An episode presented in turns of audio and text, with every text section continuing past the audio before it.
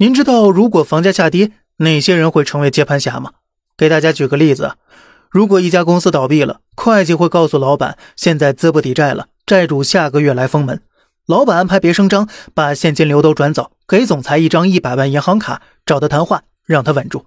然后呢，总裁告诉经理们，接了个大项目，还是前几年刘总的公司，让每个部门积极出策划，准备投标。总裁给每个经理签了一笔资金，用作部门团建，加油鼓劲儿。经理们呢，安排实习生做标书，把标书分成几个部分，分别安排实习生做，并告诉实习生下班别打电话，不懂查以前资料。下班之后，小经理们拿着资金小聚，哥几个纷纷表示这个项目怕是不好干呢，要好好打听打听。实习生们呢，干劲十足，认为能在这样的大企业工作，能参与到这样的大项目，是人生非常难得的机遇，不是每个人都有机会拥有的。作为年轻人，要善于抓住机遇，不能躺在舒适圈。未来都是年轻人的。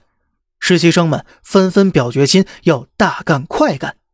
十天之后，老板带着现金徜徉在热带海滩上了。二十天后呢，总裁带着银行卡联系新工作。二十五天后，经理们已经知道情况了，但是离职补偿已经谈好了。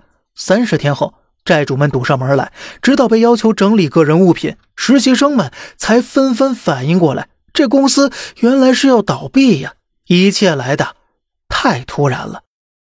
好了，这里是小胖侃大山，每天早上七点与您分享一些这世上发生的事儿。观点来自网络，咱们下期再见，拜拜。